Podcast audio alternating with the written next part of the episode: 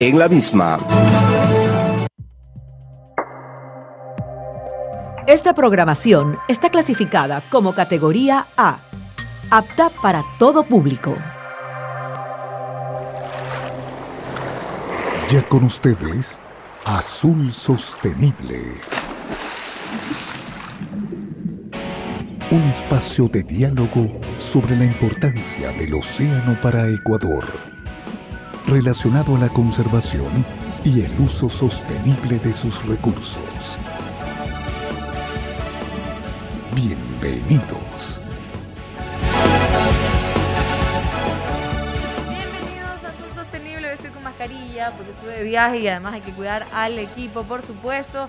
Así que, pero aquí estamos. Igual ya me dice pruebas, ingeniero, pero por si acaso uno, uno siempre tiene que tomar precauciones. Estamos en Radio 1350 y esto es Azul Sostenible, por supuesto. Miércoles y sábado estamos conectados. ¿Usted cómo está, ingeniero? Bien, buenas tardes, Alondra. Eh, me alegro que estés bien, que hayas hecho el viaje, que te hayas hecho el examen. Hay que tomar mucho cuidado hoy en día. Todos estamos escuchando muchas noticias preocupantes, así que la prevención en primer lugar. Y bienvenida también aquí y saludos a todos por acompañarnos nuevamente en un programa de Azul Sostenible. Así es, qué bueno que están con nosotros. Recuerde que estamos en Teleradio en vivo 1350 AM y también estamos en YouTube y en Facebook conectados con arroba azul sostenible. Y en Twitter también tenemos nuestras encuestas, así que por favor síganos y comenzamos el programa con nuestro segmento Noticias desde el mar. Presentamos Noticias desde el mar. Así es, Ucides occidentalis es el cangrejo rojo que habita en los manglares de la costa oeste de América, desde la isla Espíritu Santo, México, hasta el estuario San Pedro en Perú. En Ecuador el crustáceo se distribuye en la costa continental y es conocido como cangrejo rojo o guariche, y que, según el director de conservación marina WWF Ecuador, Pablo Guerrero, posee alto valor económico, ecológico y social. Este ejemplar aporta a la buena salud de los bosques del manglar debido a que se alimenta principalmente de las hojas y flores del árbol de mangle. Así, contribuye a reducir la materia orgánica en esos bosques. Además, mientras remueven el fango para construir sus madrigueras, permiten la aireación que potencia la actividad de bacterias aeróbicas encargadas de descomponer la materia orgánica es aprovechado económicamente por los pescadores artesanales. Por otra parte, para que un cangrejo rojo llegue a su tamaño comercial, 7.5 centímetros de ancho de caparazón, debe pasar por entre 4 y 5 años. Para esto se programan dos vedas al año. La primera de 2020 va del 15 de febrero al 15 de marzo y el objetivo es permitir que los cangrejos se reproduzcan. En la segunda, que irá del 15 de agosto al 15 de septiembre, que ya pasó, este ejemplar muda de caparazón, cuando se desprenden del viejo exoesqueleto, el esqueleto externo, y forman uno nuevo. Significa que están creciendo.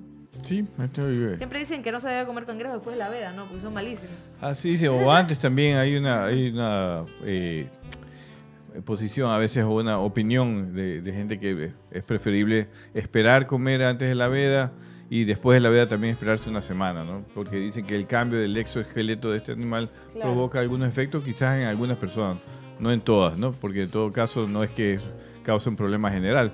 Pero mira la importancia de, este, de esta especie sobre la cual el programa de hoy le rinde un homenaje, no solo al pescador, sino también a la especie que eh, realmente es una población que ayuda a la alimentación de los ecuatorianos. De eso vamos a conversar un poco también. Así es, y la existencia del cangrejo rojo y de otros crustáceos, así como especies de aves, mamíferos, reptiles, insectos, moluscos y arácnidos, depende de la supervivencia del manglar, un recurso que en los últimos 40 años ha perdido el 70% de su extensión quedando apenas un remanente de más de 156 mil hectáreas, según un estudio para la competitividad de las comunidades concesionarias de manglares en el Golfo de Guayaquil del 2017. Por lo tanto, para evitar la desaparición del manglar, Ecuador creó en el 2008 el programa Socio Bosque, con el, el propósito de involucrar a comunidades como la cooperativa Nuevo Porvenir en Naranjal en la conservación de este recurso.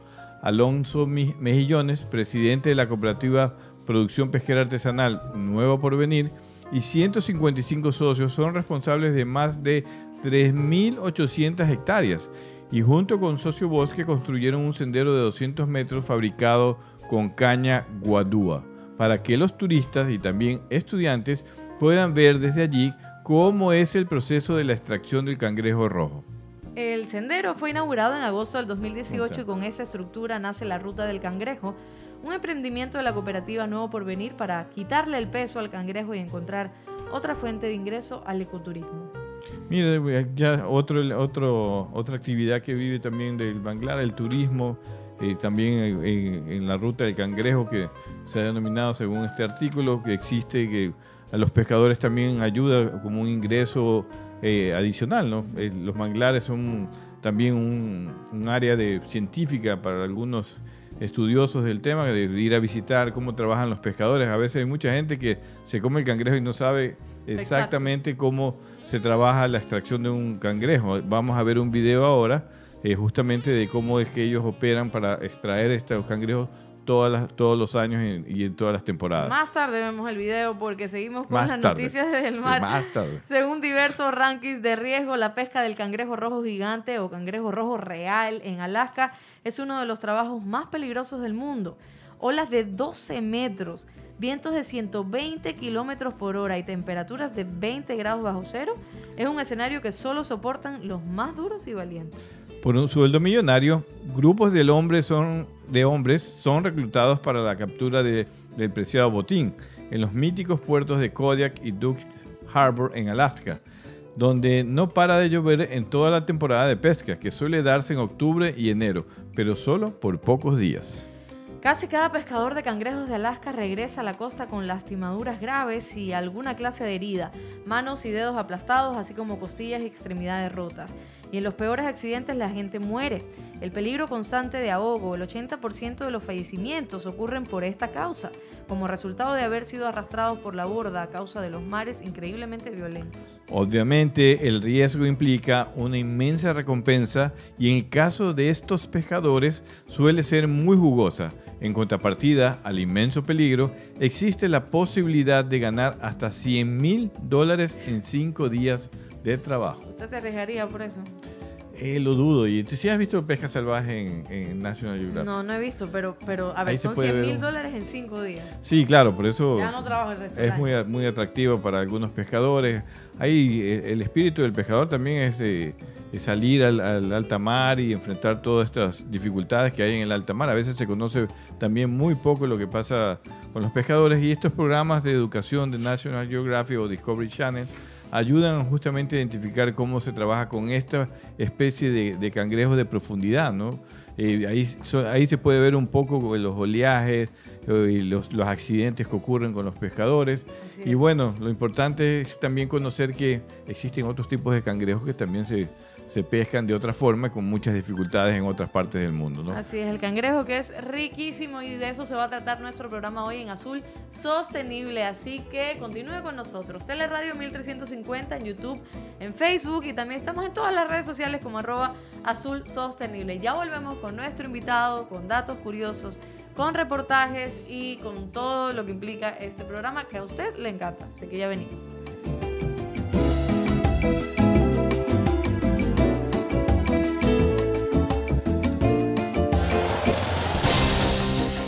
Quédate en sintonía. Ya volvemos con más de Azul Sostenible. En todo el mundo. En todo el mundo. www.teleradio.com.es Macho, ¿escuchaste Teleradio Ecuador? Macanudo, ¿viste? Superamos las fronteras de la comunicación. Teleradio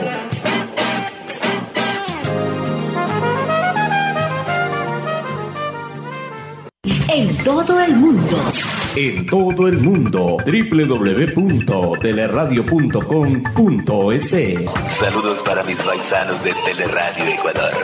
Superamos las fronteras de la comunicación. Teleradio. Teleradio.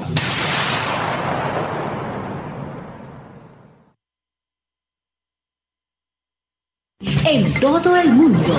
En todo el mundo. www.teleradio.com.es. Hello, Teleradio Ecuador. Very good. Superamos las fronteras de la comunicación. Teleradio.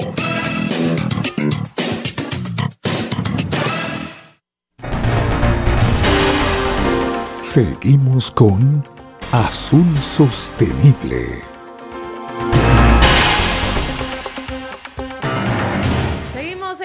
Sostenible. Yo, yo, ingeniero, usted no me dice que estoy toda despeinada que yo me hago estos moños y estoy despeinadísima. Está despeinada, ahorita se lo acabo de decir. No, no, no. Ahora, ahora estoy bien, oiga, que me hace un No, usted está bien siempre, no.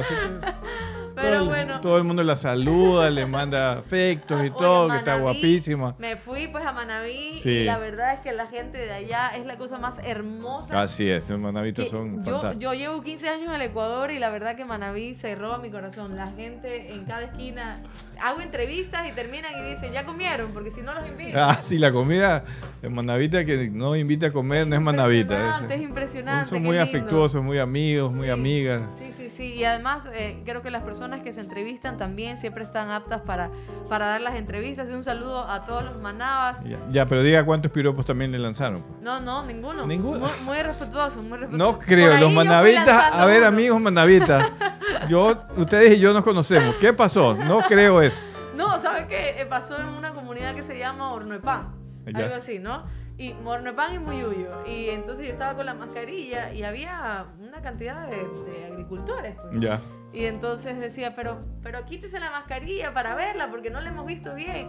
Y yo, pero ¿para qué quiere que yo me quite la mascarilla? Entonces me alejo y me quite la mascarilla y todo el mundo aplaudiendo. pero un amor, la verdad que bueno. muy lindo. La gente de Manaví tenía que mencionarlo, así que un saludo Está para muy bien. todos. Que siempre también están conectados en nuestras redes Así sociales. es, tenemos Conversando, porque Manta es, bueno, primordial en La el tema capital de del atún. Así es, entonces, nada, aquí tenemos también a otro invitado porque el tema de hoy es el cangrejo rojo. eh, riquísimo, lástima que me dio alergia poco tiempo después, pero llegué a probarlo. Así que aquí tenemos a Agapito Risco, presidente de la Unión Provincial de Cangrejeros y Pescadores del Golfo de Guayaquil. Agapito, muchísimas gracias por estar aquí. Eh, primeramente, no, gracias a ustedes por esta gran invitación que me han hecho, gracias compañero este, Guillermo. Guillermo, Guillermo. porque me acuerdo cuando era su secretario, tuvimos algunas reuniones Así con es, él, tuvimos algunas reuniones. eh, compartimos muchas, muchas ideas y nos ayudó mucho, ¿no? Eh, por eso no podía dejar de venir, porque algunas amistades como ustedes, que siempre han estado al lado de nosotros, no, no podía quedar. Bueno, la verdad mi nombre es Agapito Risco, como ya usted lo acaba de decir, y soy presidente de la Unión de Cangrejeros del Golfo de Guayaquil. Aquí estoy para las preguntas que ustedes tengan que hacer. Así es, Agapito. Y bueno, el tema del cangrejo eh, rojo, veníamos eh, antes de presentarlo conversando y hablando de algunas noticias sobre la importancia que tiene el cangrejo rojo, pero eh, creo que como ciudadanos o como consumidores incluso del cangrejo, solo vemos la importancia en cuanto cuando ya está en la venta. eh, el y plato. claro, el plato y lo vemos ahí y listo, la pata gorda y qué rico el cangrejo y qué bueno que Ecuador lo tenga. Pero quiero que usted me cuente como presidente de, de la Unión Provincial de Cangrejeros, cómo es la labor de ustedes y qué importancia tiene, más allá de la importancia alimentaria, el cangrejo rojo en la sociedad, en el ecosistema, en fin. Eso, eso es lo que nosotros eh, como Cangrejero y como Unión, perdón, como organización hemos venido dando a conocer, porque yo decía el otro día en una de las reuniones a mi compañero, y que hay muchos que cuando estamos en la mesa y bien- viendo ese rico cangrejo mano gorda en ensalada Claro. o en cocinado el cangrejo, ¿no? Eh, pero no sabemos de dónde viene, o perdón, sabemos de dónde viene, pero no sabemos cómo se lo captura. Las dificultades. cu- ¿Cuáles son las dificultades que corremos nosotros como recolectores de cangrejo? Nosotros corremos mucho riesgo. En primer lugar, tenemos que salir muy, muy de mañana, eso ya de las 6 de la mañana, ya tenemos que nosotros así, así relampagueo, lluvia, esté lloviendo, perdón, tenemos que nosotros salir a esta faena. O dos cosas que tenemos que salir, corriendo riesgos también de aún hasta de los piratas que nos También porque eso, eso, eso también parte de nuestras dificultades que tenemos. Y por eso es que nosotros siempre a veces estamos ahí eh, ¿Y, pidiendo. y los piratas por qué pueden ir atrás de ustedes? Si ustedes salen a hacer una faena a coger cangrejos, no tienen motores a veces eh, fuera de borda, o sea, estos motores, claro, tienen motores pequeños, pero no tan grandes. ¿Y por qué Eh, eh, estarían eh, atrás de ustedes? El pirata no solamente va por los motores, también va, va por la embarcación. Y Por también va por el cangrejo. Claro. También se Va- roba el cangrejo. También va por el cangrejo. Mira. Porque nosotros, eh, en, en nuestra pesca o recolección de cangrejo, lo que tiene es que vamos hasta 13, 12 en, en una sola embarcación. Y ahí en esa embarcación, pues entonces Si cogemos una plancha serían 14 planchas que vamos, porque vamos 14. 14 Cada plancha hoy en día en cuánto más o menos. eh, está. mm, depende, no, nosotros hacemos de 14 cangrejos que son, en cada plancha vienen 56 cangrejos. Ya. Ya. Sí. Oiga, Agapito, una pregunta, que un día yo fui también, ¿dónde estaba yo? Que no recuerdo, no sé si fue en Guayaquil o Playas, pero fui eh, a la zona del manglar, Ya. eh, conversando también eh, con cangrejeros y todo. ¿Cómo ustedes, es, es esto de, de meter la mano? Pero Sí. esto es complicadísimo, digo yo, ¿no? ¿Cómo es el proceso? Cuéntenos para, para entenderlo, porque ya le digo, nadie ve el proceso de ustedes ir a estos manglares, vía incluso ha sido un reportaje Claro. de cómo el chico se metía en el, en el manglar. O sea, es complicado y además es cansado. Claro, eh, quiero contarle un poquito porque yo soy hijo de un pescador Sí. recolección de, cangre- de recolector de cangrejos y criado en las islas, ¿no? criado en las islas y, y trabajando de mucha, de muy tierna edad en la recolección de cangrejos. Eh, antes era más duro porque nuestros padres trabajaban, no se ponían guantes, no usaban botas, eh, no había el famoso detán o repelín que tenemos nosotros ahora. Era, eh, usaban este, una, un, un, un tarrito donde le ponían leña y echaba humo, eso para correr los mosquitos, cualquier este, eh, bicho que, que quiera atacarle, ¿no? Pero eh, de ahí yo me recuerdo en esa, en esa época, en ese tiempo, yo veía que era duro, duro, porque además ahí también en el manglar subsiste un pez que nosotros le llamamos el chalaco brujo, ¿Ya? chalaco brujo le llamamos nosotros, Eh, científicamente no sé cuál será el nombre, ¿Ya? pero eso cuando donde pica, eso deja unos huevos en, en- en la piel y eso comienza a poder a, a comérsele a uno eh, infección, una, infección. una infección, Una infección, una claro. infección Eso terrible. mientras ustedes están en, en la faena Claro. del, del cangrejo, Sí, o sea, claro. el cangrejo. Ajá, sí. Tienen que Está tomar, por ahí. Claro. Sí. Es un camarón brujo, le dicen también. Ajá. Pero está en el manglar. Están en manglar, Claro, sí. claro.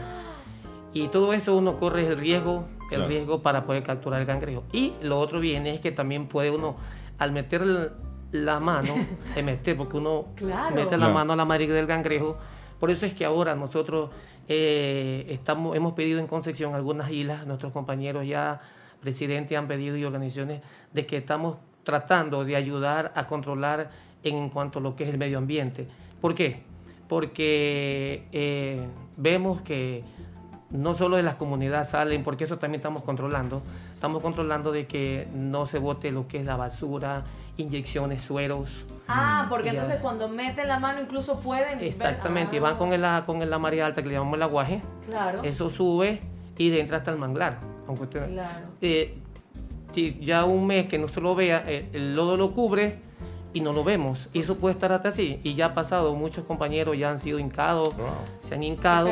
Porque uno cuando va a coger cangrejo, uno para coger cangrejo no va a ir despacito, uno No, tiene que ir rápido. una. Porque el cangrejo cuando lo siente uno también También, comienza ¿Y, y van a huir. protegidos, Agapito? O sea, ¿tienen algún guante o algo Sí, ahora? eso le iba a decir. Ajá. Eh, ahora nosotros tenemos el privilegio que usamos el guante, usamos, nosotros ya ahora nosotros usamos dos guantes, dos guantes, un camuflaje, usamos botas, Ya. usamos... O sea, eh, técnicamente, o sea, con todo esto, de- con este equipo se hace un poquito más fácil en el tema. Sí, un Digamos poquito, que sí. como que nos ayuda un poquito, Ya. Eh, no que a un 100%, pero nos ayuda, porque si una, una, una inyección, un chalaco, como le dije, Claro. eso no nos protege el igual. Por supuesto, y es, y es tan importante, ingeniero, disculpe, porque trabajé eh, algún tiempo precisamente haciendo obras de teatro eh, con el Ministerio del Ambiente, precisamente para decirle a la gente que vive alrededor del manglar, que vive alrededor de los esteros, que no boten basura. Porque, mire, no teníamos conciencia de que es que todo nos es una cadena, ¿no? Ya, claro. No boten basura no solo para contaminar el medio ambiente, para contaminar el estero, para contaminarle el manglar, sino para, para ustedes que están trabajando y, y no sabía que esto se podía encontrar Yo y- tampoco, y, yo y no. se ven afectadísimos. Sí, y y eso porque hay otra ahí. No solamente podría pasar eso, sino que la basura también queda y el cangrejo, pues, ¿no? Sale a buscar y en vista comida. Y entonces, Y se una- queda enredado. un plástico, el cangrejo Ah. lo comienza también a, a- a comer. Y entonces usted sabe que ahí trae una, puede haber una contaminación, Ya. una contaminación con el cangrejo. Y entonces no solamente va a ser contaminado él, y porque va a estar el producto contaminado, y vamos nosotros los recolectores y cogemos ese cangrejo contaminado y lo traemos a la mesa de- del consumidor. Y va a traer también un problema estomacal, Claro, o va a tener enfermedades. enfermedades Entonces, eso es lo que ahora Un buen nosotros- mensaje eso, ¿no? Cuidado Eso es lo con la contaminación que afecta la actividad de los cangrejeros y también la salud humana.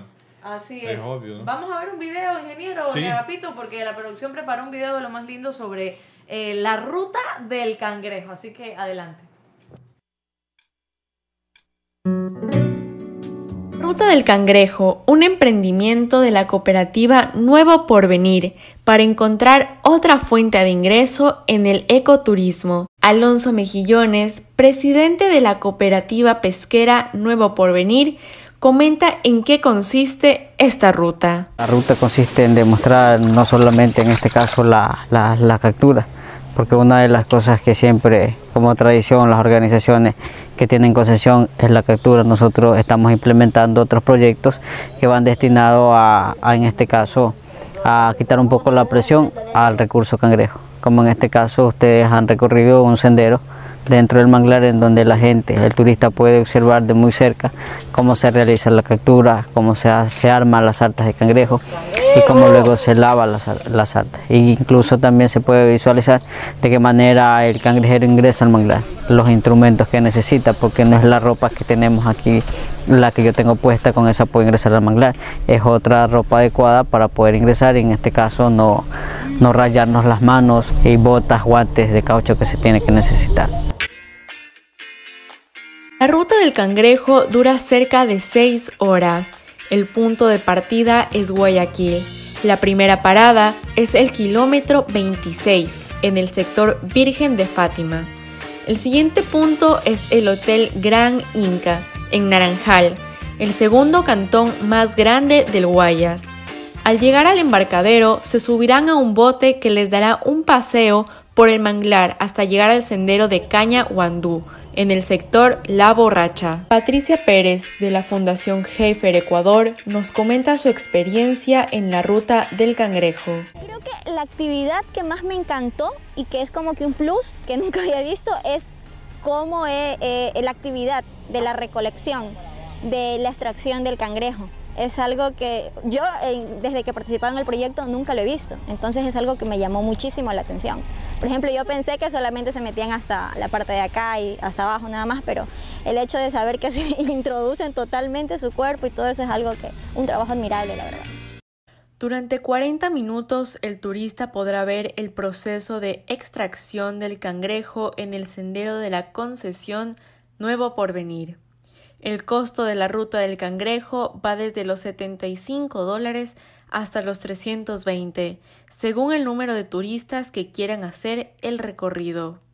Mi colaboración es referente con, lo, con los platos y, y, que siempre me ha gustado esto de turismo, es algo que, que me gusta y me gustaría que mi pueblo salga adelante y se dé mucho a conocer.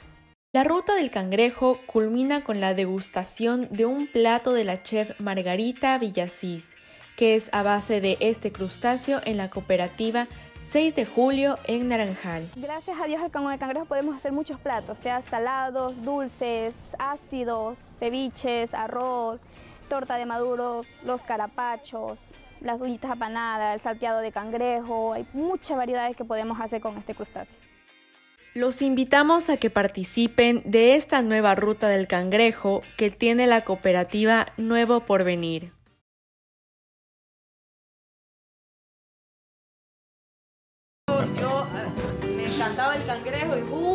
Ocasión me da alergia, pero yo, yo estoy segura, Gapito, que eso fue porque algún cangrejito estaba mal o algo por así. Claro. Porque me dio mucha alergia y terminé en el hospital con suero. Pues a partir de ahí ya no puedo comer cangrejo. ¿Sabes lo que es eso? Porque si yo no hubiera comido cangrejo, no pasaba nada.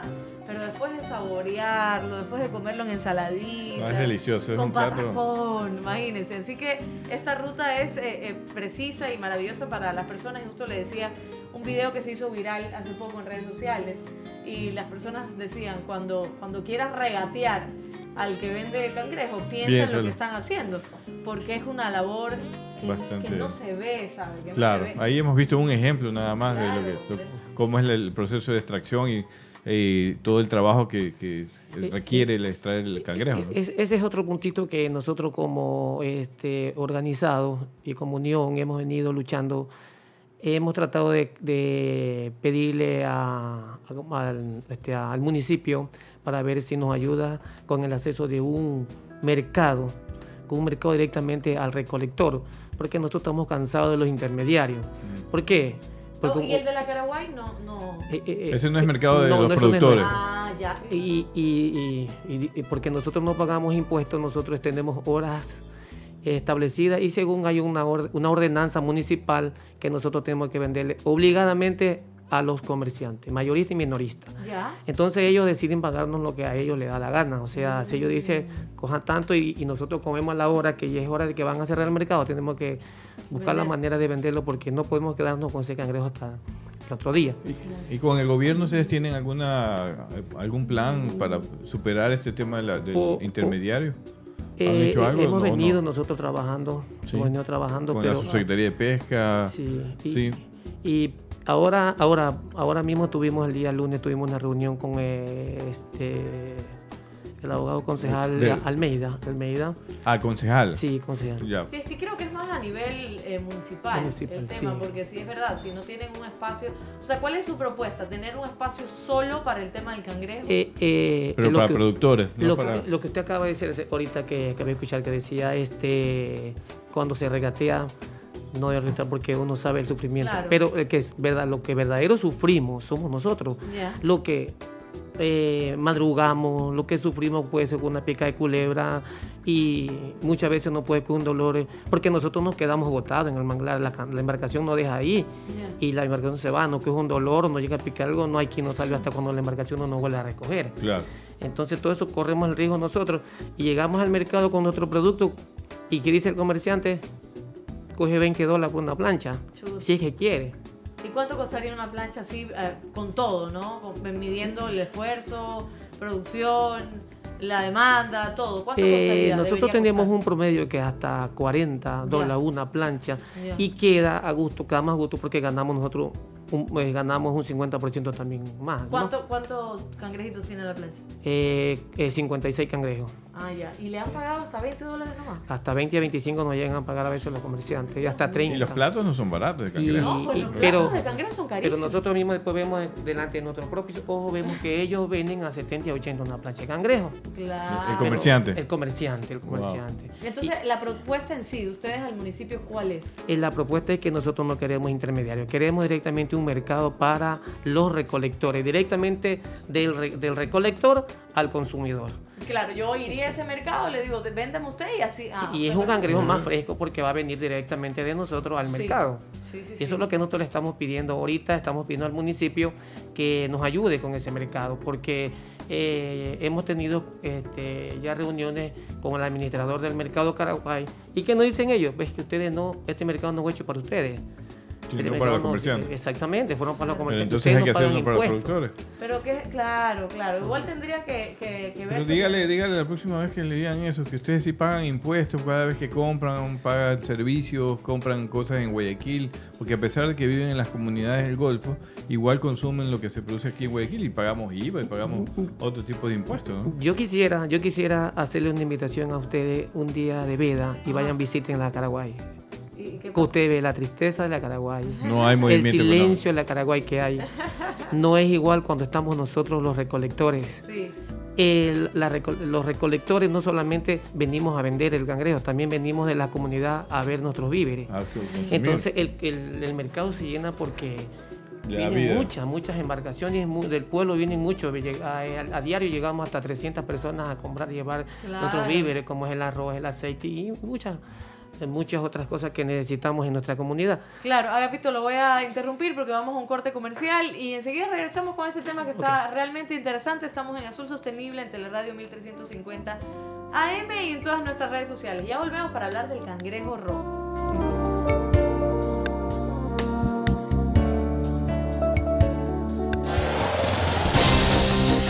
Quédate en sintonía.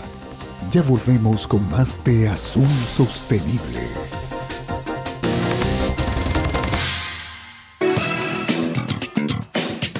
Colimes, Cantón Netamente Agrícola, está con Teleradio.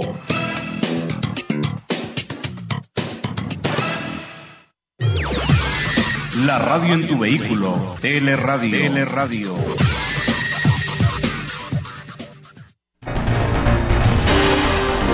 Seguimos con Azul Sostenible. Sostenible aquí en, en Teleradio 1350 y conversamos con el presidente de la Unión Provincial de Cangrejeros y Pescadores del Golfo de Guayaquil, Agapito Risco, que nos hablaba de la importancia de, los, del cangrejo, de cómo es el trabajo que ustedes realizan a diario también. eh, y, estábamos tocando un tema antes de ir al corte que tiene que ver con una propuesta que le hacen ustedes. em, eh, como unión para el municipio que haya un- una especie de mercado, por así decirlo, y que ustedes le vendan de una al consumidor sin intermediario. Eh, precisamente hay un mercado Huancavilca que está ahí por la Cubien y es un mercado que está desocupado. La tienen en otra actividad. Y ese mercado fue hecho mercado para la venta de toda clase de mariscos y víveres. Claro. Pero no está funcionando y lo estamos pidiendo nosotros.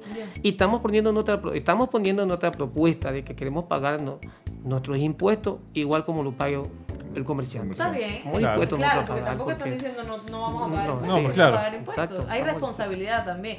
Y lo que decía ingeniero es como, imagínense un mercadito donde también se compre, pero también ellos mismos puedan eh, comida. Vender, no, es que ahora los, los puertos Ese es son el plan de integrales, ¿no? trabajo que tenemos nosotros. En el plan o el proyecto de trabajo que tenemos es que en ese mercado no solamente sea de cangrejo, sino que también se venda la concha, la jaiba. eh, Y que- que, y que nuestras esposas que no tienen Pescado trabajo, también, porque que ustedes- puedan vender lo que es la comida, porque no tenemos esposas que cocinan claro. rico el- la sopa de cangrejo, la ensalada de cangrejo, y ellas hacen muchas cosas. chévere. Entonces, porque a veces nosotros en nuestro pueblo, le digo, nuestras esposas no nos queda más también ayudar, irnos a ayudar a el cangrejo. Y entonces, Y esa es una pregunta. darle otro a- cambio. Agapito.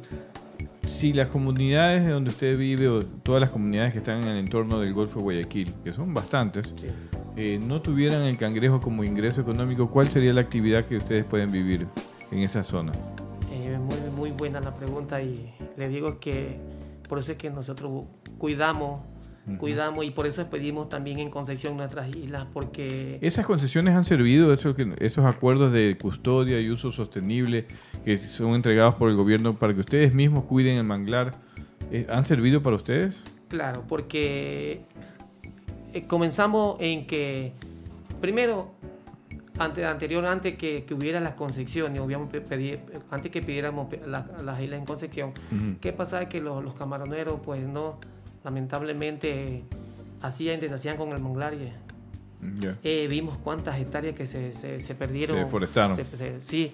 Y ahora pues hubo un paro porque ya nosotros decimos tenemos nuestro lindero Claro, y también estamos pendientes en que no vayan a crecer la, talar, o a talar el no vayan a envenenar y si está la camaronera eh, botando este algún líquido que está afectando a la larva del cangrejo Ah, o- también. o, de otras o de otras especies que más. contaminen los esteros donde están donde viven los- las demás ya, especies. ya ellos no tienen miedo porque dice ya hay una asociación y esa isla está concepcionada, entonces ya tienen ese cuidado. Ya. Eh, hay otra que también que, estos últimos años, no sé qué está pasando, está ya eh, nuevamente se está volviendo de que comienzan a instalar mangles las camaroneras y nosotros estamos denunciando y no sé qué está pasando con medio ambiente que no nos está ayudando en nada. ¿Ah, sí?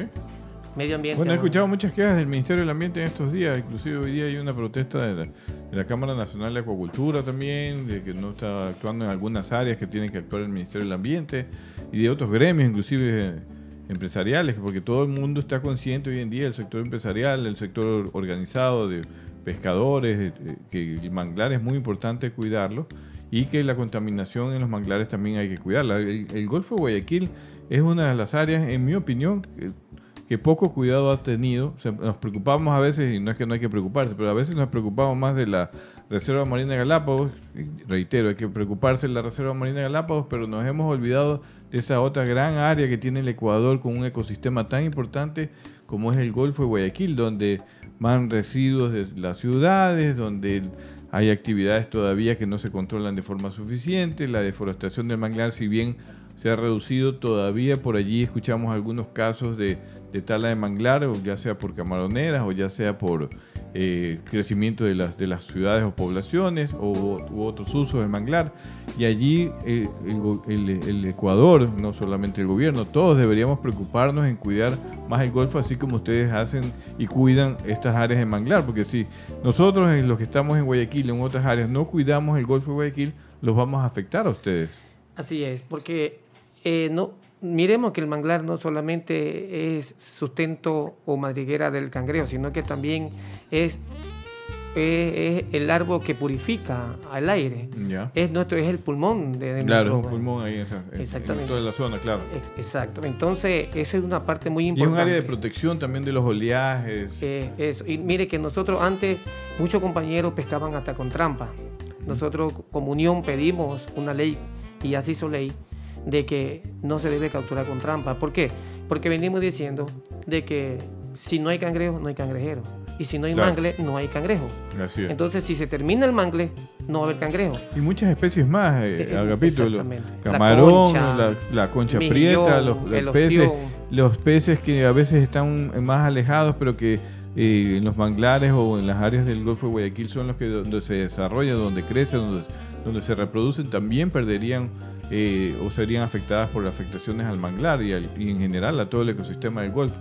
Hay todavía muy poca preocupación y allí todos, el gobierno obviamente principalmente con todas sus instituciones, debería tener asimismo un área o definir un área de conservación y uso sostenible, ya no solo de los manglares, sino del Golfo en, en general. Allí hay un, un ecosistema muy importante que deben cuidar, debemos cuidar todos los ecuatorianos y cuidarlos a ustedes, porque el trabajo de ustedes es muy importante. ¿Usted ha comido chirimoya? Por supuesto.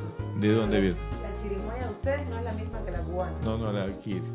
Ah, La de aquí, ¿de, La que venden en las carretillas, chirimoya. de dónde viene? No sé. Allá. Después La mejor chirimoya, la más Pero rica es que yo he la chirimoya de acá, allá es Anón. En Cuba es Anón. No, no, digo aquí, si ha comido aquí. Sí, por supuesto, pero Allá. lo que le digo es que Pero para no, mí es es, para- Anón. La chirimoya es Ah, Anón. ya. Entonces, Digo, a- de allá de las zonas que viene. Es Claro, a mí me encanta. Sí. Ay, nosotros hacemos lo que se llama champola, que ponemos, la- que le quitamos todo esto, lo ponemos en un vaso, le echamos az- a- leche y azúcar. Y esto lo, revolvemos y lo comemos con la, ce- Ah, ¿en con la semillita, obviamente. Pero se vuelve más dulce entonces. Pero riquísimo. Imagínense leche y la, y la, y la chirimoya. Es riquísimo. Entonces, eso en Cuba siempre lo comíamos. De hecho, es algo preferido mío.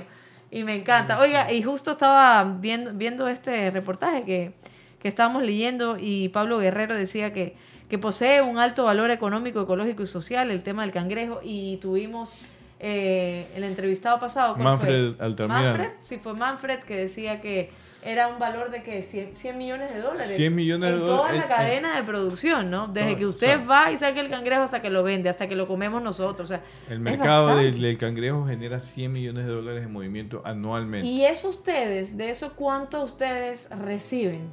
No tiene, no sabe. Eh, Pero, Pero, le- normalmente. a lo que me pues, refiero es que si es, eh, es, es poco lo que ustedes reciben, si, si creen que deberían recibir más por todo el trabajo que ustedes están haciendo. Claro, es poco, es poco porque nosotros sabemos bien que acá hasta que llegue a un restaurante o al consumidor está llegando una plancha que a nosotros nos están pagando 30 dólares, está llegando a 100 dólares casi. Más o menos al día, disculpe la pregunta, pero es, es necesario conocer más o menos al día eh, un cangrejero cuánto gana eh, de lo que saca, más o menos cuánto puede ser. Eh, una plancha de cangrejo, Una plancha. una plancha. Y es metido todo, ¿desde qué hora hasta qué hora? De las 6, 7 de la mañana, porque no todos tenemos horario, a veces Claro. otros van a las 8, sí, porque hay un poquito. Eh, sí, y, y, y otros, por ahí si salir más, más temprano, salen a las 4, dice yo me voy más temprano. ¿Y cuánto tiempo demora eh, Eh, tener una plancha? Todo el día, o sea, sería así, todo el día, todo el día tengo que estar en el manglar y correr y, y buscar, porque ya ahorita, por eso es que eh, es un poquito eh, preocupante para nosotros Ajá. de que queremos ahorita defender el manglar con garra Claro. y espada porque eh, nos estamos quedando sin Es manglar. Uno. Sí. Y otra que ya, ya el cangrejo eh, vemos que cada día se nos va escaseando Sí. y entonces tenemos que eh, buscar la manera y estamos ya queriendo poner, queriendo poner nosotros mismos en nuestra organización cotas. Cotas significa de que si yo me cojo dos planchas de cangrejo, queremos decir, no, para la mano, no, no vas a coger las dos planchas. Ahora vas a coger, vas a coger una plancha, una plancha y esa plancha va a quedar como quien dice, Pero ¿y vamos por, a ir. ¿Por qué, Agapito? Por- ¿Y las vedas que, que se imponen todos los años no son suficientes para controlar? Mm, Lamentablemente es un poquito penoso decir, ¿Ah, sí? pero la verdad es que nosotros como organizados no, tenemos, no estamos al 100%, o sea, vemos un, un 70% organizado y hay un 30% desorganizado. Y esos son los que hacen lo de la, lo de la suya en tiempo- época de veda. El comerciante también es lo mismo. Donde hay comerciante, pues va a haber cogedor. Claro. Eso, claro. eso eh, va a no haber. Busca, no busca el organizado, sino Eh, cualquiera eh, y es porque que vaya nosotros, a traerle su nosotros de- ponemos multa si alguien trabaja en la época de veda. Pero viene, aquí hay algo que no nos ayuda, es las autoridades. Mm. Y a eso yo quisiera hacerle un llamado si nos están escuchando, porque en la época de veda, como medio ambiente, la armada, este, eh, Pesca. pesca, entonces se hagan presentes porque de qué vale que haya una veda, pero si no hay el control, es como que no, no No, hubiera. claro, porque No siempre va a haber, aunque la mayoría lo respeta, siempre va a haber algo de pesca ilegal por algún grupo que quiere usufructuar justamente de la falta de control y por eso es necesario aumentar los, Y- los controles. Y, y en, esa, en esa época, muchos de los cangrejeros ilegales, que lo que hacen es que el comerciante viene y le dice, pues si te pagaban en, en la época que no era veda, 30 dólares por una plancha, yo te voy a pagar 40 hasta 50. Claro. Y, y- y él se va a ser tentado por, por, por esa cantidad que le están dando. Entonces va... Eh, un va mensaje directo para nuestros amigos viceministro de Pesca Andrés Arens y su secretario de Pesca Bernardo Hidalgo para que pongan atención eh, justamente al pedido de los de las organizaciones de cangrejeros para fortalecer los controles. Yo sé que están trabajando en eso. Eh, es un campo de la pesca muy muy fuerte. Son varias eh, pesquerías en el país que hay que cuidar, pero en todo caso yo creo que amerita solamente el sector cangrejero genera una movilización de 100 millones de dólares al año y ya allí hay suficientes recursos como para pensar de que sí es bueno invertir en ayudar a hacer controles, buen monitoreo, buena investigación, buenos planes de conservación y uso sostenible del recurso para que ustedes puedan seguir trabajando y podamos mantener este, esta especie de una manera responsable y sostenible y podamos seguir alimentándonos, porque eso no es un producto de, de exportación, es un producto de consumo de los ecuatorianos.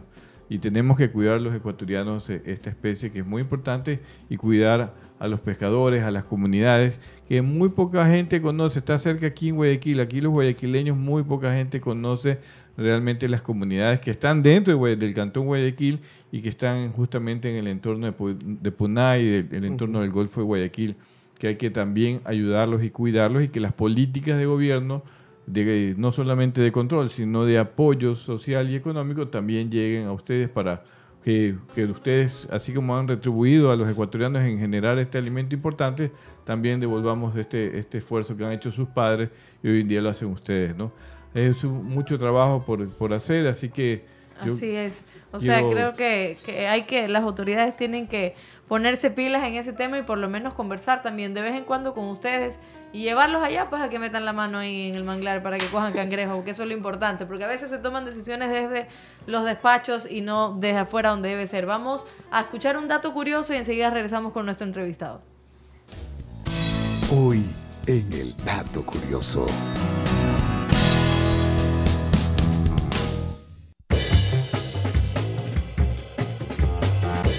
Los manglares son ecosistemas muy peculiares. No solo son los únicos bosques que se desarrollan sobre suelos, sino que además actúan como barrera frente al cambio climático y desastres naturales como tsunamis o ciclones. Es, ese fue nuestro dato curioso. Recuerda que estamos aquí en Teleradio 1350 AM y también estamos en vivo en YouTube y en Facebook para que ustedes nos envíen los comentarios y nos dé también like. Y hablábamos del cangrejo rojo, la ruta del cangrejo, ya hemos visto este video, los platos mar. ¿Cuál es su plato preferido de cangrejo? La pata gorda realmente al ajillo. Ay, el ajillo. El ajillo, sí. A usted, Apito, también, ¿no? Confirma. ¿Sabe El que yo cocado de cangrejo el- también El, el cocado de cangrejo llegué a comer también y es para chuparse los dedos, la verdad. ¿Y ustedes como cangrejeros también se tienen alguno, se lo llevan a su casa y también lo hacen o ya están cansados de comer cangrejo? Eh, bueno, es verdad lo que te dice. Quizás por lo que nosotros lo vemos todos los Ya, malos días. claro. y- y- pero no, sí, hay momentos que también sí, nosotros lo llevamos a nuestros hogares y hacemos. Eh, bueno, en lo especial a mí, a mí, me trae mucho recuerdo porque ahora al cangrejo ya le han hecho muchos derivados. Sí. ¿no? Claro.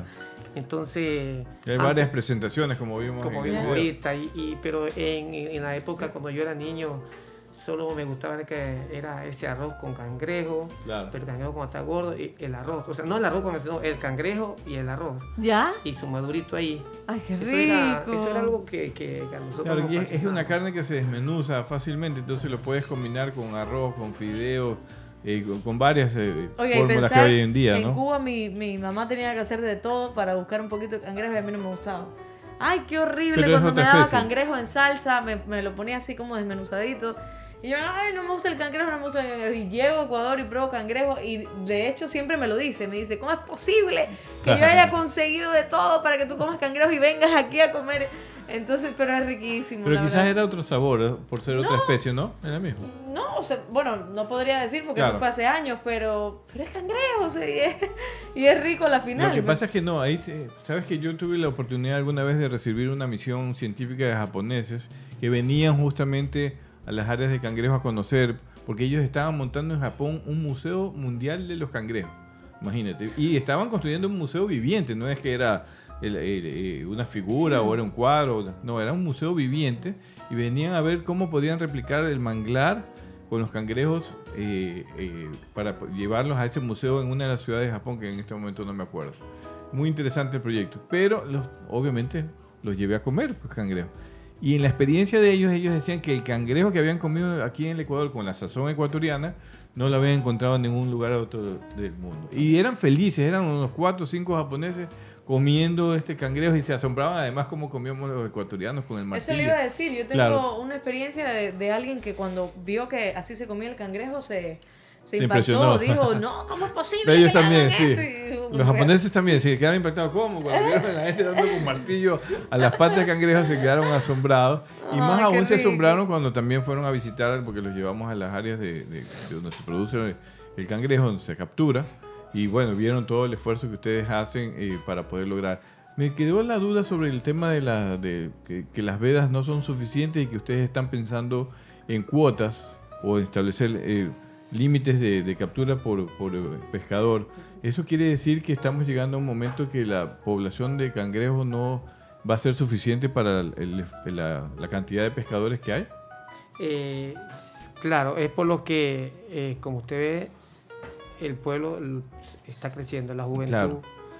y por falta de, de la educación, de Ya. la educación, porque hay que, penosamente en nuestro pueblo llegamos a estudiar, otros hasta primaria, otros llegamos hasta secundarias y hasta ahí terminamos. Claro. Y, y- y nuestro trabajo enseguida es la recolección o la pesca eh, llevar esa misma, eh, esa misma costumbre o tradición de nuestros padres, eh, ya que ellos son los que nos enseñan esos principios de trabajo y, y estamos viendo que en los pueblos la juventud está creciendo Claro. y, y no podemos decir, eh, darnos ese lujo ahora, digo yo, darnos ese lujo de enviar a mi hijo a la ciudad si sé que no hay trabajo tampoco.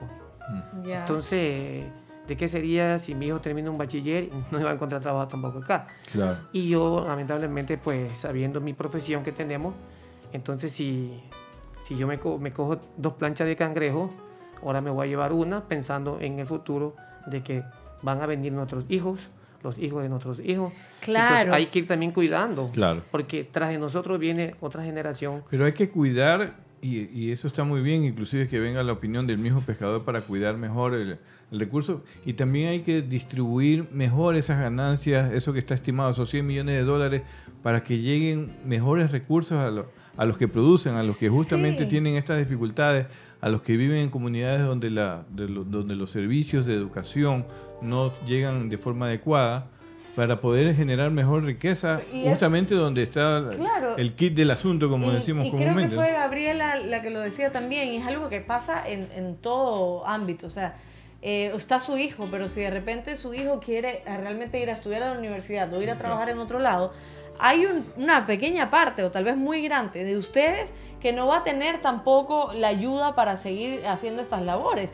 Y ya uno también se cansa, ya uno necesita el relevo, pero que no está mal que ellos vayan a buscar su educación y su otro trabajo, sino que, como dice el ingeniero, si, si, si realmente se potencia el tema de los cangrejeros, si realmente se le brinda el apoyo, eh, la educación y además que se, que se le diga a la gente que trabajando como cangrejeros, puedes tener eh, seguros, puedes tener Exacto, plata, puedes tener... exacto. Creo que hay gente que no vive ahí que podría incluso comenzar a trabajar y realmente generar un- una industria Otros- sostenible. Otros, otros- otras, industrias conexas u otras actividades comerciales conexas que ayuden a generar nuevas fuentes de trabajo Claro. y generar un crecimiento sostenido de esas poblaciones. Yo tuve la, la oportunidad de de conocerlos de cerca cuando fui funcionario, fui a algunas de las comunidades de ustedes y sinceramente no se, no se refleja toda esta riqueza que genera el, el- el cangrejo, no se refleja en el crecimiento que debió haber ocurrido ya hace Así muchos es, años, hace no rato, ahora. Hace rato, claro. Y, y don, don Agapito, Agapito nos está dando algunas,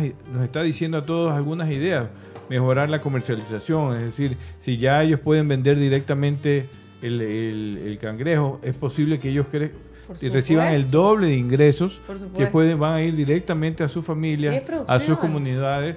Y esa acomodación de la cadena, eh, estos 100 millones de dólares que está estimado por técnicos, no, no porque lo decimos nosotros solamente, pues podría generar una mejor, un mejor crecimiento para estas comunidades que durante décadas pues han generado este, este alimento para los ecuatorianos. Yo creo que son buenas ideas, las ideas de conservación, de que están preocupados del manglar, de que están preocupados del- de la población de cangrejos, que hay que cuidarlo más, que piden a las autoridades mejores controles, a la marina, a pesca, y ojalá que nos estén escuchando los amigos que han estado aquí, justamente porque la idea de nosotros es transmitir el mensaje a ustedes, el conocimiento de la actividad, de, de- de parte de un especialista como es usted un, eh, justamente en esta pesquería, para que todos conozcamos la realidad de, esto, de, la, de la cadena del cangrejo, ¿no? Y cómo, cómo ayudarnos entre todos. Muchísimas gracias, Agapito, por estar aquí también. eh, bienvenido. Y nos dicen por ahí unos comentarios que tiene que invitarnos a comer cangrejo por allá. Eso lo iba a ¿Pero ¿Qué hacer. hacemos con ella que no, no puede comer? Ay, verdad, se me olvidó. Ya mismo se le olvidó. Pero bueno, dice producción que va en reemplazo suyo.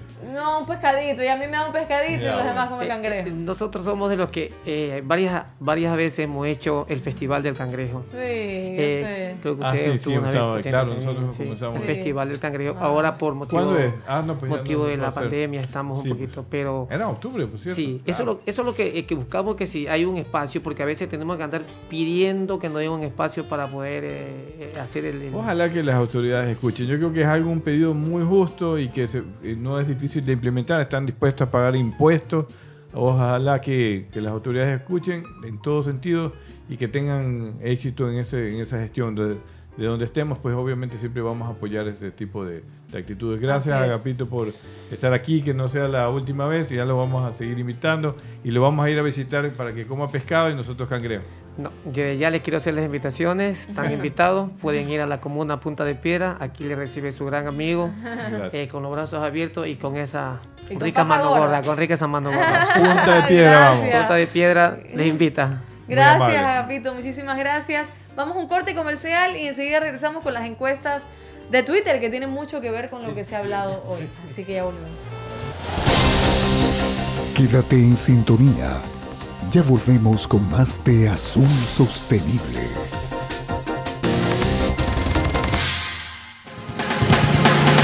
Somos una emisora noticiosa, deportiva y musical.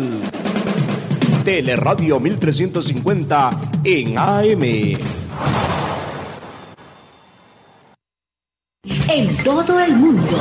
En todo el mundo, www.teleradio.com.es. Hello, Teleradio Ecuador.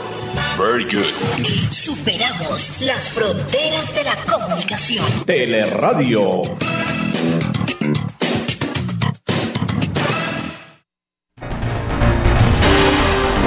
Seguimos con Azul Sostenible. Sostenible y vamos a las encuestas. Las encuestas del día de hoy. La primera pregunta es: ¿Cuál es la forma de consumo de productos pesqueros en el mundo? Tengo una palabra. queja, sí, Sí, con sí. esa encuesta no la respondí. Ah, ya. Porque así es, pero, pero faltó algo. Sí, faltó algo. ¿Qué faltó, ingeniero? ¿Qué es, cu- ¿Cuál es la forma de mayor consumo de los productos pesqueros en el mundo? Ese, esa es la nota. Pero Sí. bueno, vamos a decirlo. ¿Cuál es la forma de mayor consumo de los productos pesqueros en el mundo? Vivo, fresco, refrigerado, preparados o en conservas o congelados. Vivo, fresco con- y refrigerado, según la FAO. ¿no? Y yo he, visto que, gracias a la gente por responder a pesar de la falla de la pregunta, y veo que la gente está al tanto Sí. de que se consume más Así es. el pescado fresco en relación a los enlatados o congelados. 61% de Así hecho. sí. ¿Y cuánto se estima? Bueno, eso sí lo mencionamos. ¿Cuánto se estima el valor del mercado nacional al año por la comercialización de cangrejo rojo? ¿Menos de 50 millones de dólares o casi 100 millones de dólares? La respuesta, bueno, es la B. La respuesta es la B, y esto es importante para que la gente vea el valor que realmente, eso lo dijo aquí el biólogo Manfred Altamirano, en base a un estudio que ellos han hecho, y efectivamente es 100 millones de dólares. Y, para y que la gente respondió menos, menos de 50 millones porque no Ajá, conocíamos. Nosotros porque nos no- sorprendimos No conocíamos también. tampoco, sí es. ¿Qué- Pero esta es la idea de, de- Sí, de recordar este tipo de cosas. Y ¿no? es interesantísimo saber de, de estos temas. ¿Cuál es el principal, la principal especie de cangrejo que se cultiva en el mundo? ¿El cangrejo chino o el cangrejo de las marismas?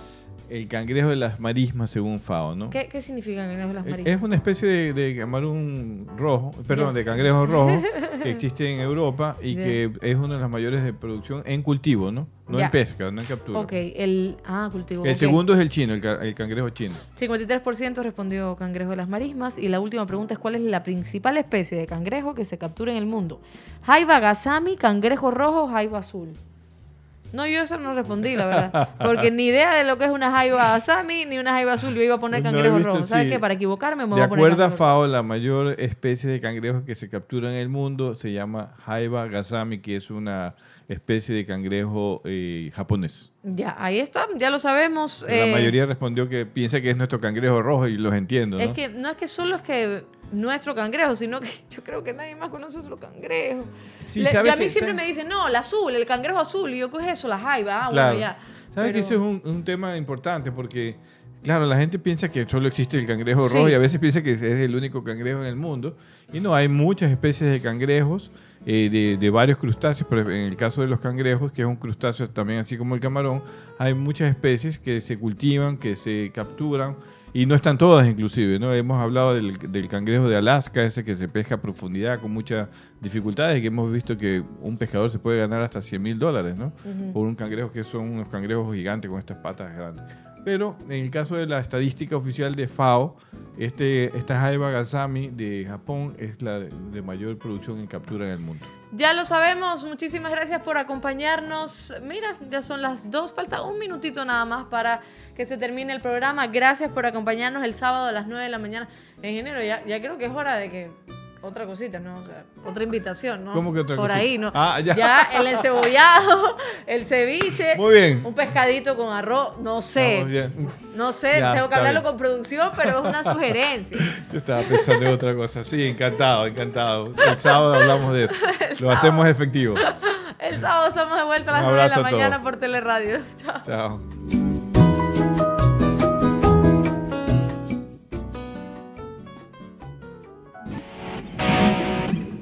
Gracias por habernos acompañado en este programa. Esperamos que te haya gustado. Encuéntranos en Facebook, Instagram o Twitter y cuéntanos qué te pareció. Hasta la próxima.